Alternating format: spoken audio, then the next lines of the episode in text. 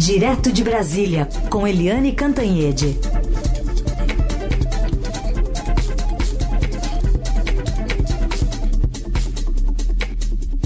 Oi, Eliane, bom dia.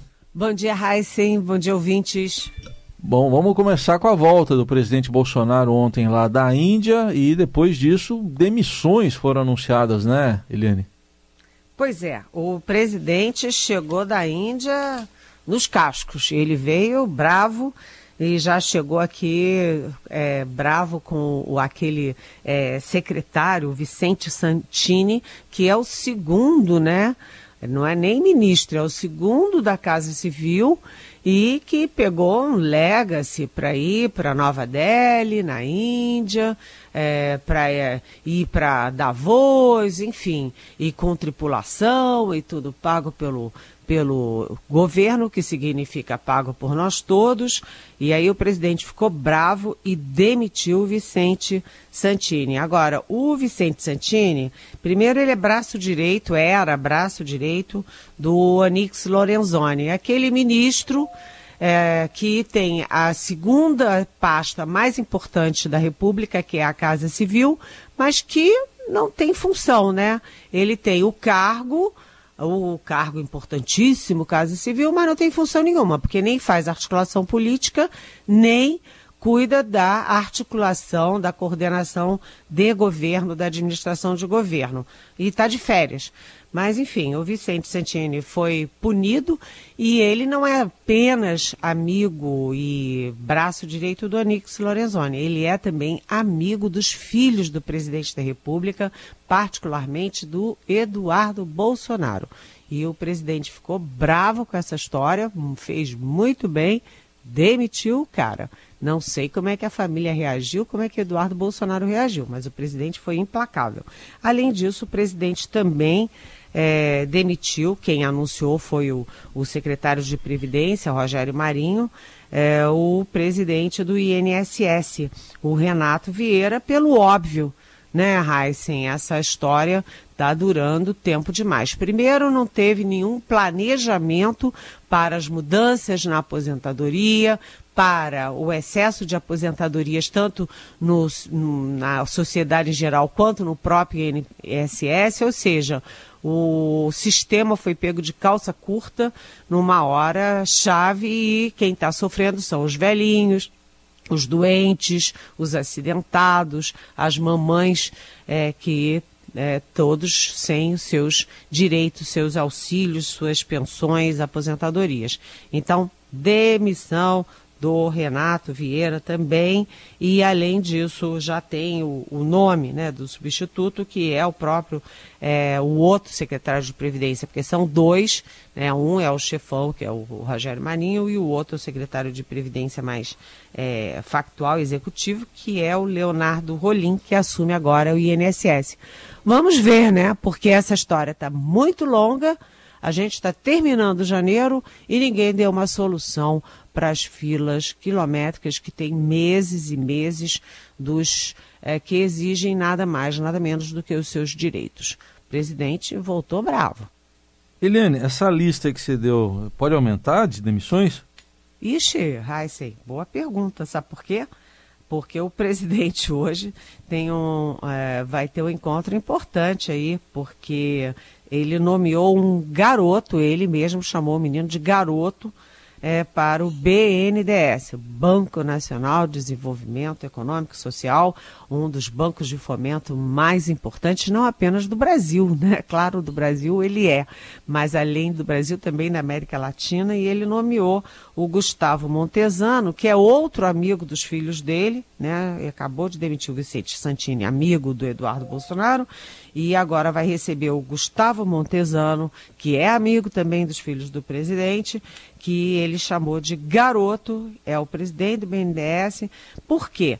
Porque o BNDES fez aquela é, é, auditoria milionária de 48 milhões de reais para abrir a caixa preta do BNDES. Abriu a caixa preta e não tinha nada de relevante, não teve, não, ninguém descobriu coisa nenhuma. Aliás, a manchete do Estadão, acho que foi no sábado, alguma coisa assim, foi muito feliz. Né? É, é, agora tem que abrir a caixa preta da abertura da caixa preta. Hum. Porque 48 milhões significa, como o relatório teve seis páginas, 6 vezes 8, 48, cada página custou 8 milhões. E o presidente vai receber, então, o Gustavo Montesano hoje, para explicar essa história de 48 milhões para fazer um papelzinho de, de, é, de milhões de reais, né? É, tem um ouvinte nosso aqui, a Isabela, aliás, ela faz aniversário hoje, então parabéns para Isabela. Ela ouviu você falar agora sobre o INSS, ela pergunta se a demissão resolve o problema. Olha, Isabela, excelente pergunta, sabe por quê? Porque você vai demitir o. Você demitiu o Renato Vieira, mas você sabe que o sistema não depende só do presidente do INSS. Né? Isso tudo está pendurado no Ministério da Economia. Né? Na verdade, o Rogério Marinho, que anunciou a demissão dele, também é responsável, o Paulo Guedes também é responsável. Eles todos ficaram um ano negociando, articulando a reforma da Previdência, enquanto as pessoas entravam maciçamente com pedidos de aposentadoria. E ninguém viu? É aquela história, né? A culpa é do mordomo.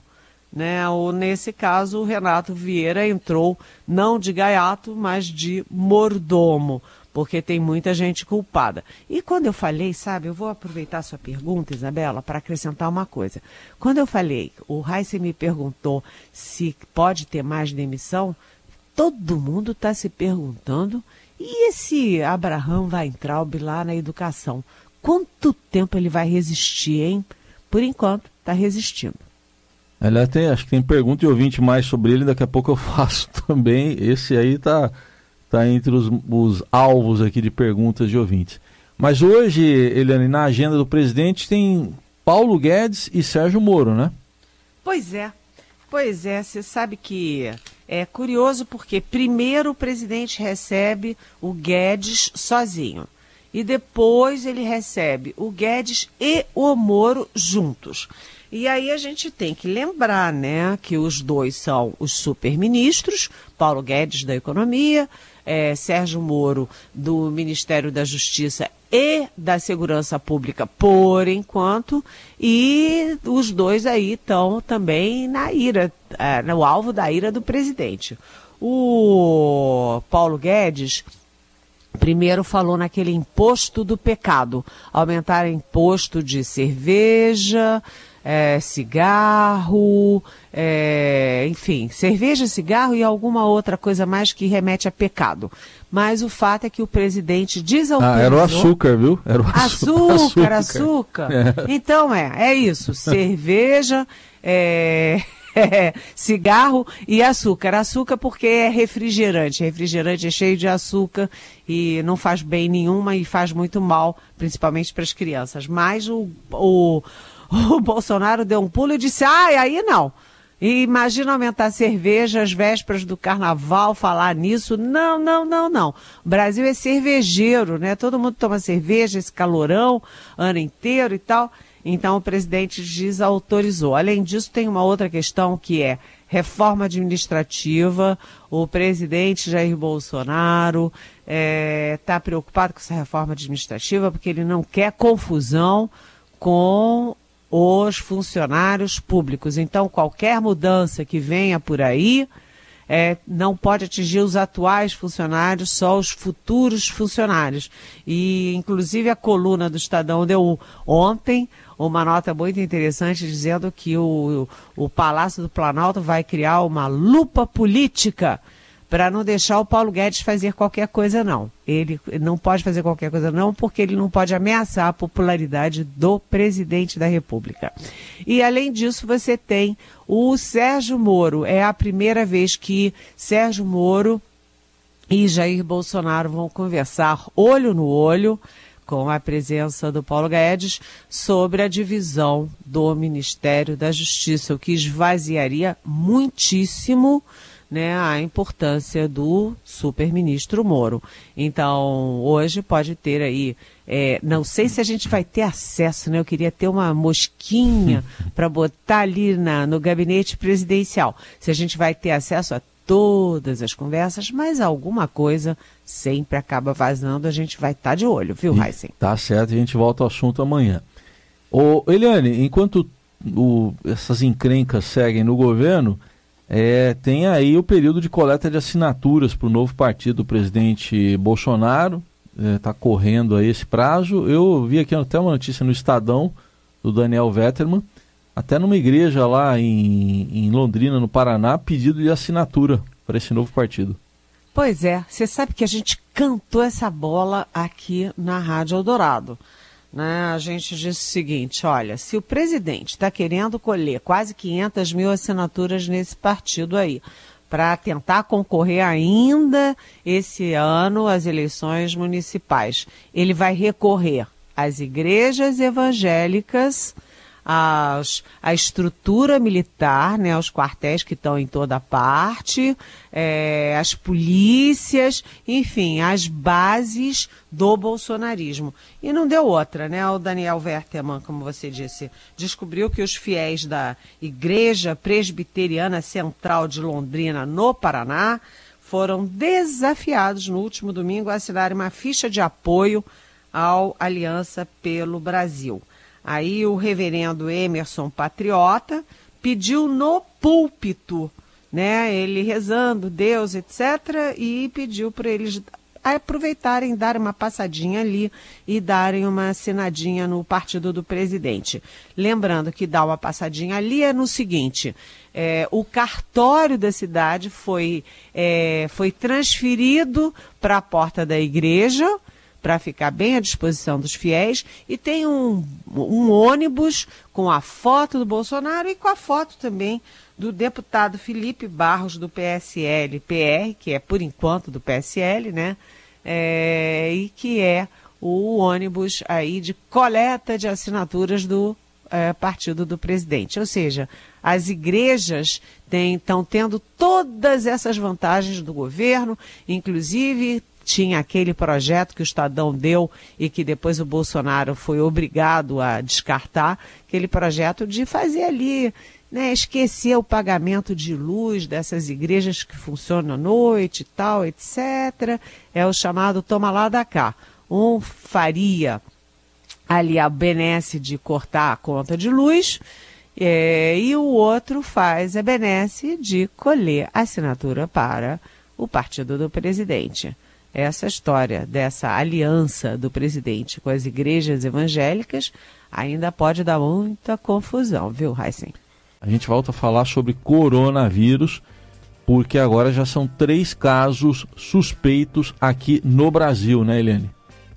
Pois é, são três casos suspeitos, um em Minas, um no Rio Grande do Sul, outro no Paraná e isso aumenta, obviamente, o grau de alerta do Ministério da Saúde. Tem, o Ministério da Saúde está bem mobilizado, a Anvisa também, as companhias aéreas também estão tendo bastante contato com as autoridades, todo mundo muito preocupado, porque uh, a Roberta Jansen, que é a nossa repórter, ouviu hoje um especialista americano uh, da Universidade de Michigan, um grande especialista uh, em, nesse vírus, e ele diz o seguinte: a situação ainda vai piorar muito antes de melhorar.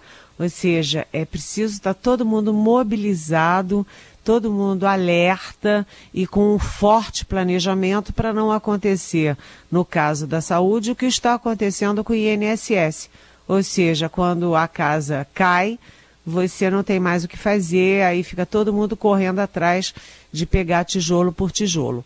Então, é, três casos já suspeitos, as outras suspeitas anteriores foram descartadas, inclusive daquela família que estava internada na, nas Filipinas, mas de qualquer jeito tem que ficar muito, muito atento. O Brasil tem uma colônia é, chinesa muito grande, há um grande fluxo de é, pessoas, inclusive de empresários, de executivos de empresas é, do Brasil para a China e da China para o Brasil.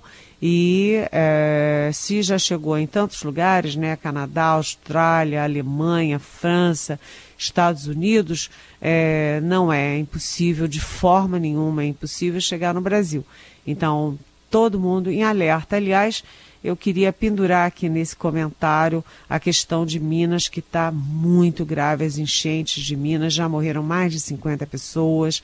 É, pessoas que são tragadas pelas águas, que são arrastadas por correntezas, que têm as casas é, soterradas ou carregadas pela, pela violência das chuvas, enfim a situação de Minas também é dramática. Se você junta é, uma situação dessas da chuva com uma situação de é, epidemia e, e de vírus, realmente isso é muito, muito preocupante. E, e, ainda mais agora com o carnaval, que você vai ter muitos estrangeiros chegando no Brasil e muito é, fluxo interno também de turismo é, dentro do próprio Brasil. Então, cuidado, cada um tenha cuidado e a fase agora de, de prevenção é muito na educação. As pessoas lavarem as mãos, evitarem com é, grandes aglomerados e quem puder usar máscara, aquela máscarazinha que a gente vê sempre é, em, em, filmes, em, em reportagens do Japão, por exemplo, vende facilmente nas farmácias. Muito bem. Eliane, perguntas aqui de ouvintes. É, o Frederico, Frederico faz um comentário dizendo que ele considera que tem insanidade, incompetência e descasos né, no, no governo. Cita o caso aí da Previdência, do ministro da Educação, e ele fala da advertência né, sofrida na Comissão de Ética da, da Presidência da República pelo ministro da Educação, Abraham Weintraub e, mas ele acha que todos vão continuar com seus comportamentos. E ele pergunta se a gente concorda com ele.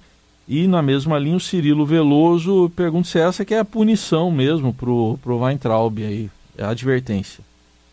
É, é uma advertência da comissão de ética, que não tem nada a ver diretamente com o presidente da República, né? Mas o fato é o seguinte: é, você vê que o presidente Bolsonaro trocou seis por meia dúzia no MEC, né?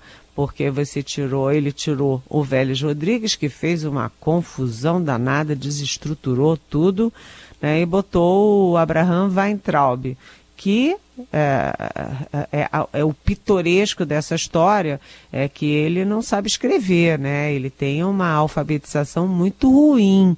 Mas, além de tudo, se você olhar o currículo dele, muitas bombas, etc., problemas familiares graves contra o próprio pai e tal, você fica pensando se ele é a pessoa indicada para cuidar de uma área que é, é essencial, fundamental, que é a educação.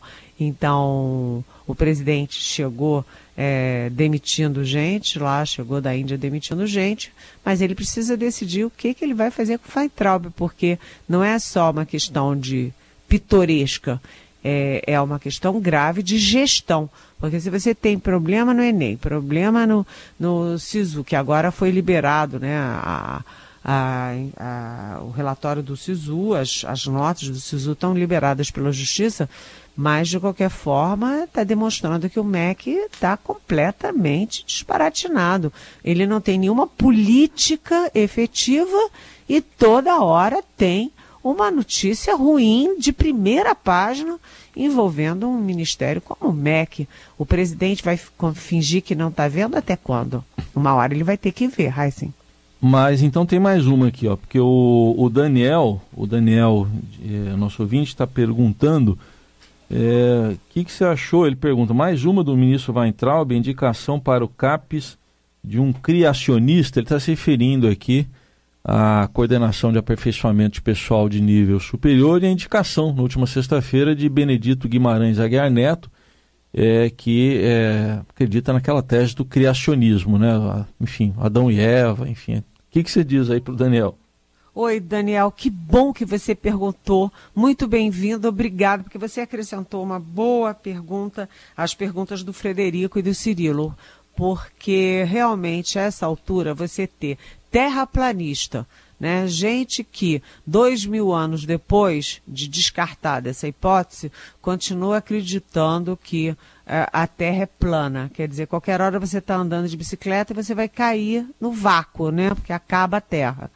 Terra é plana é demais. Né? O presidente é, da, da, do Museu Nacional, o diretor do Museu Nacional, é monarquista, que também é uma coisa que você recua nos tempos, né? Dá uma, uma cambalhota no tempo.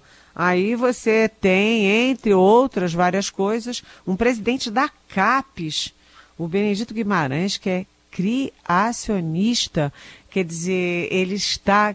O que, que é a CAPES? A CAPES cuida das bolsas de estudos, do mestrado, doutorado, enfim, da pós-graduação, né, da, do ensino de excelência, e ele está desconsiderando a ciência né, em prol das crenças.